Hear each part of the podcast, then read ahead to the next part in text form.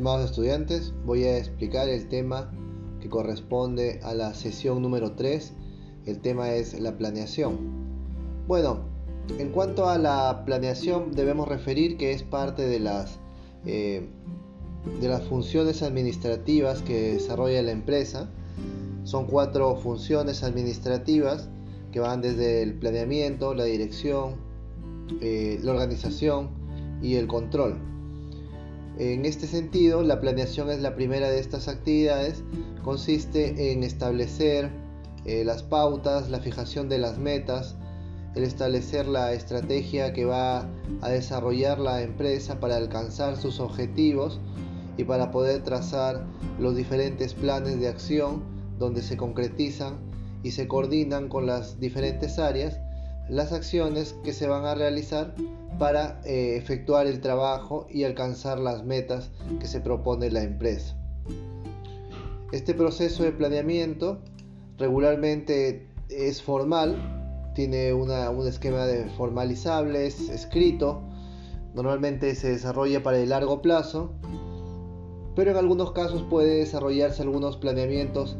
eh, informales, eh, verbales dentro de las áreas eh, para poder atender situaciones específicas que se presenten. Aunque estas son propiamente, no sería un planeamiento, más bien acciones a corto plazo para responder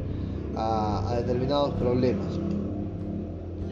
La planeación se da principalmente en el nivel más alto de la organización, a nivel estratégico, brindando un alcance global y a largo plazo para la empresa pero también eh, cuando esta estrategia y este plan es eh, trasladado a las oficinas o a las áreas concretas de la empresa,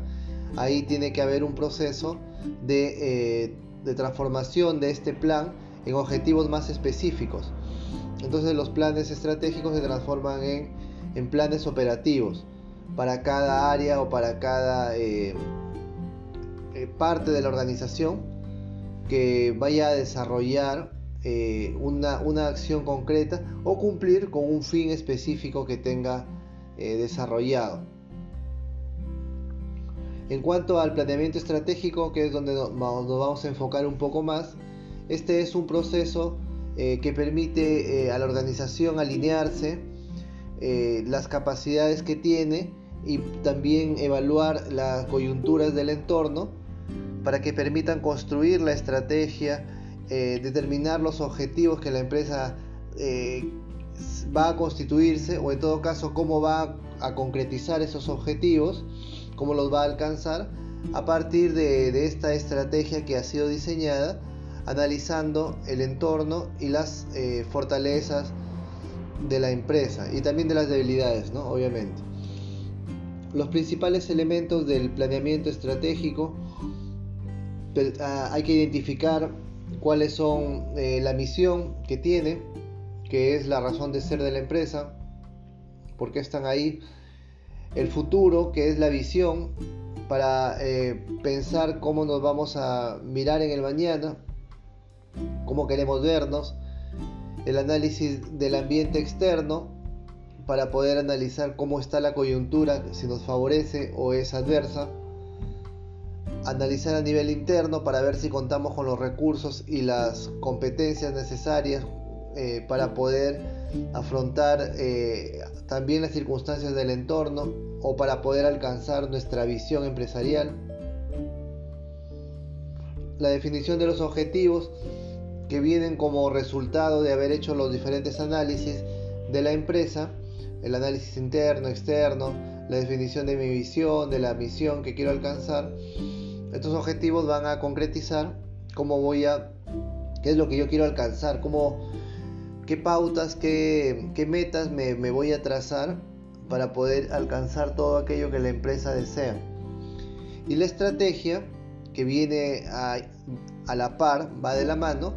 son los mecanismos, son las acciones, son las actividades, las pautas que yo voy a tener para poder alcanzar todos los logros que la empresa desea. Entonces, estos elementos se analizan en la presentación viendo algunos ejemplos de desarrollados sobre misión, sobre visión empresarial para, algunas empresas, de tal manera que podamos revisar eh, su, desarrollo, su validez, cuáles son más adecuadas y cómo podemos desarrollarlo también para nuestras empresas. Un aspecto importante a mencionar es que una vez que tengamos definida la estrategia, hayamos determinado nuestros objetivos, es decir, hayamos cumplido con las pautas del planeamiento estratégico, nosotros debemos enfocarnos o volver a mirar la estructura para determinar si esta estructura es adecuada para cumplir con nuestros objetivos. Si esto fuera conforme, ahí se cierra el plan y se pone en operación. Y si, la, y si la estructura empresarial o el diseño de la empresa no es el adecuado, se tienen que hacer varios cambios, adecuarla a lo que la estrategia me está indicando. Este es un proceso permanente de cambio que también ocurre al interior de la empresa. Muy bien,